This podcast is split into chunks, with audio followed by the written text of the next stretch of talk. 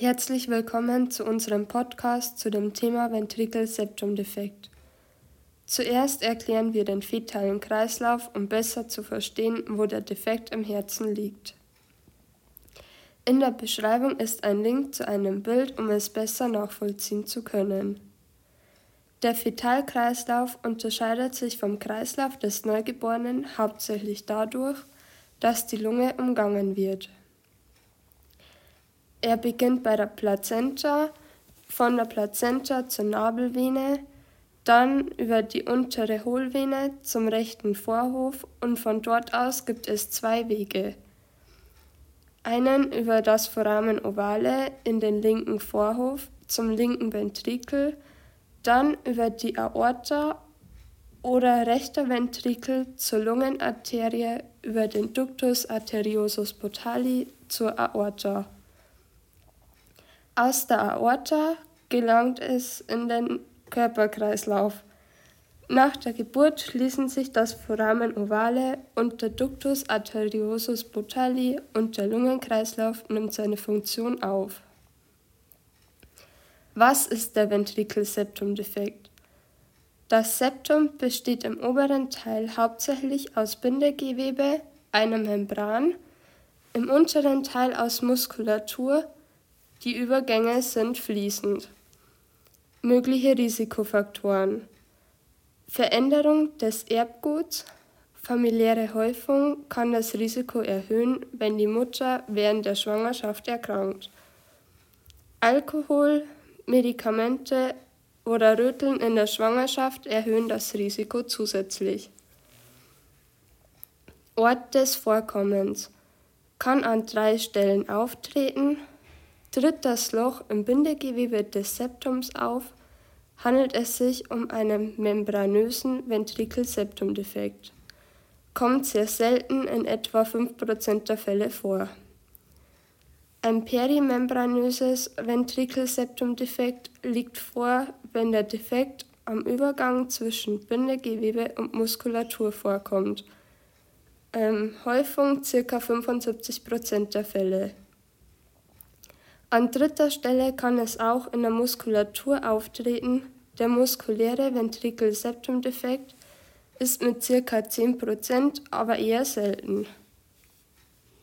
Einteilung Der Ventrikelseptumdefekt wird in drei Arten eingeteilt: den singulären, den multiplen oder dem isolierten Ventrikelseptumdefekt. Der singuläre Ventrikelseptumdefekt hat nur ein einziges Loch in der Herzscheidewand, ca. 80 Prozent. Der multiple Ventrikelseptumdefekt hingegen hat mehrere Defekte im Septum. Diese Art der Erkrankung tritt seltener auf, etwa bei ca. 15 Prozent der Neugeborenen. Bei diesen beiden tritt das Loch in Verbindung mit anderen Erkrankungen auf, wie zum Beispiel Gendefekten, wie Trisomie 13, 18 oder 21 oder andere Herzfehlbildungen. Der dritte Ventrikelseptumdefekt ist mit ca. 5% am seltensten und ist der isolierte. Bei ihm ist das Loch die einzige Fehlbildung des Neugeborenen. Die Symptome Je nachdem, wie groß der Ventrikelseptumdefekt ist, fallen auch die Symptome unterschiedlich aus. Neugeborene mit einem kleinen Ventrikelseptumdefekt sind meist unauffällig und zeigen keine Symptome oder Beschwerden. In etwa der Hälfte wird das Loch kleiner und verschließt sich dann von selbst. Bei einem mittelgroßen oder großen Ventrikelseptumdefekt muss das Herz mehr pumpen und ist zunehmend überlastet. Dadurch vergrößern sich die Herzkammern und es kann zu einer Herzinsuffizienz führen.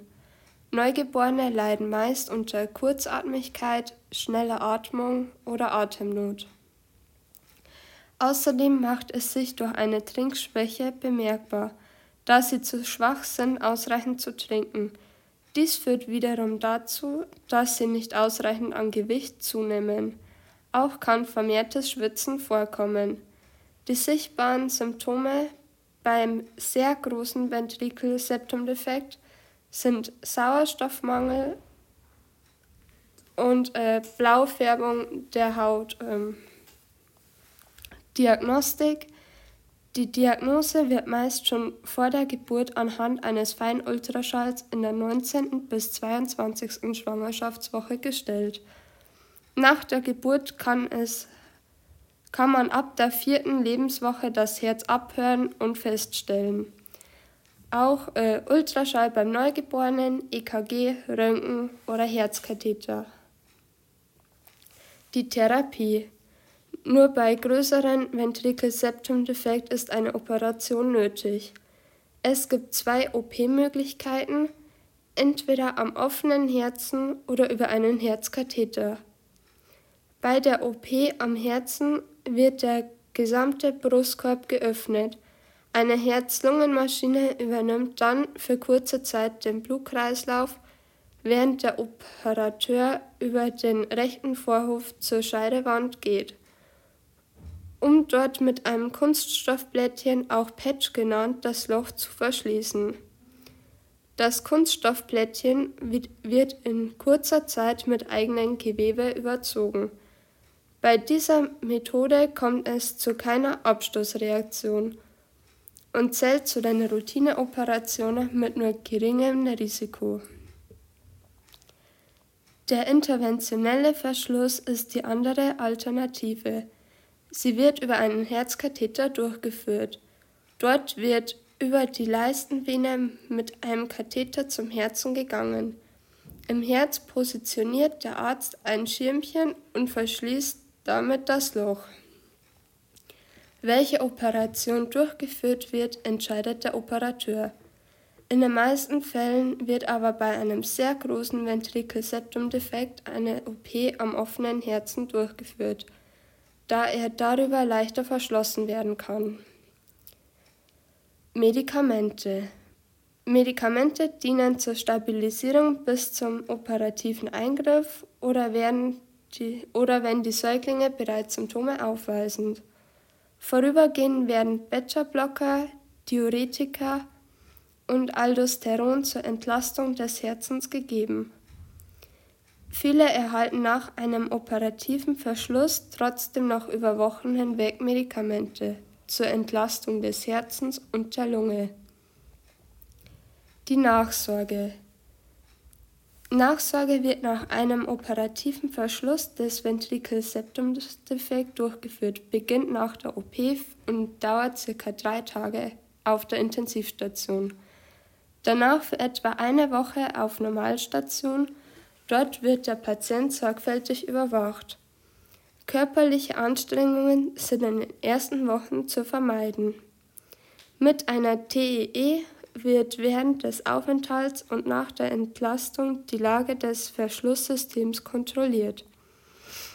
Eine TEE e ist eine transösophagale Echokardiographie, die es über die Speiseröhre ermöglicht, eine besonders hoch aufgelöste Darstellung der Herzkammern und der eine TEE e ist eine transösophagale Echokardiographie, die es über die Speiseröhre ermöglicht, eine besonders hoch aufgelöste Darstellung der Herzklappen und der Vorhöfe äh, darzustellen. Es besteht das Risiko, dass sich ein Blutgerinnsel bilden kann. Dies wird in der TEE e erkannt. Um weitere Blutgerinnsel zu vermeiden, wird für drei bis sechs Monate ein Medikament gegeben. Nach der Gabe ist meist keine weitere Behandlung von Blutgerinnsel nötig. Nach OP, um Herz- und Gefäßentzündungen vorzubeugen, bekommt der Patient ein Antibiotikum. In regelmäßigen Abständen müssen die Patienten zur Kontrolluntersuchung in eine Klinik. Die Kontrollabstände sind im ersten Jahr kürzer und werden danach immer länger. Krankheitsverlauf und Prognose. Zum Abschluss äh, der Krankheitsverlauf und die Prognose. Äh, sie hängt davon ab, wann dieser Defekt entdeckt wird. Da Kleine meist von selbst zuwachsen, haben die Patienten keine weiteren Probleme im Leben. Wenn ein großer defekt früh behandelt wurde, haben diese Kinder eine normale Lebenserwartung. Herz und Lunge sind normal belastbar. Unbehandelt führt der Ventrikel-Septum-Defekt zu einer Herzinsuffizienz oder einer pulmonalen Hypertonie. Die Folge daraus ist eine geringere Lebenserwartung. Deshalb ist es wichtig, Patienten mit sehr großen Ventrikel-Septum-Defekten bereits im Säuglings- oder Kindesalter zu operieren, bevor Veränderungen bei den Lungengefäßen auftreten. Nun das fiktive Fallbeispiel. Die Ausgangssituation. Wir schon über eine Mutter. Ausgangssituation. Frau Huber hat vor vier Wochen in einer Klinik entbunden. Jetzt ein erneutes Arztgespräch mit dem behandelnden Arzt Dr. Bär über den weiteren Verlauf bei ihrem Sohn Jonas. Frau Huber, wie bereits angekündigt, wollte ich mit Ihnen heute über den weiteren Verlauf der Behandlung Ihres Sohnes sprechen. Bei Ihnen wurde bereits in der Schwangerschaft im Feinultraschall schon festgestellt, dass bei Jonas ein Ventrikelseptumdefekt vorliegt. Im Ultraschall nach der Geburt bei ihm konnten wir gut erkennen, dass, sich, dass es sich um einen großen Defekt handelt, der sich leider nur mit einer OP verschließen lässt. Mit den Medikamenten und der hochkalorischen Nahrung konnten wir ihn auf ein gutes Gewicht bringen, sodass er für die OP nun bereit ist. Ich habe mich für die Methode über einen Herzkatheter das Loch zu verschließen entschieden. Dadurch muss ich nicht den ganzen Brustkorb öffnen und es entsteht keine große Narbe, falls Sie sich deswegen Sorgen gemacht haben. Das heißt, wir werden über die Leistenvene mit einem Katheter zum Herzen vorgehen und dort mit einem kleinen Schirmchen das Loch verschließen. Das Schirmchen wächst sich dann von alleine mit in die Herzscheidewand ein. Haben Sie noch weitere Fragen, Frau Huber? Ja, ist die OP denn wirklich schon nötig? Er ist ja noch so klein und ihm geht es doch soweit ganz gut. Ich kann Ihre Ängste sehr gut verstehen, aber je früher wir das Loch verschließen, wird es Ihrem Sohn besser gehen und ganz ohne Medikamente. Ohne OP kann das schwere Folgen für ihn haben. Wie lange müssen wir noch im Krankenhaus bleiben? Wir würden gerne alle zu Hause die Zeit genießen. Nach der OP wird ihr Sohn für circa drei Tage auf der Intensivstation sein zur Überwachung und dann noch circa eine Woche ungefähr auf Normalstation. Nach einer Abschlussuntersuchung, wenn da alles in Ordnung ist, dürfen sie dann endlich nach Hause, wenn alles gut verläuft. Das klingt gut, aber wie geht es danach weiter?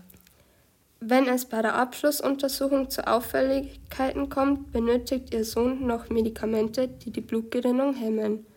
In regelmäßigen Abständen muss er in die Klinik kommen zur, Unter zur Kontrolluntersuchungen und ansonsten wird er ein ganz normales Leben führen können. Haben Sie noch weitere Fragen? Ich hoffe, dass alles gut wird und gut verläuft. Vielen Dank für Ihre Zeit. Sehr gerne.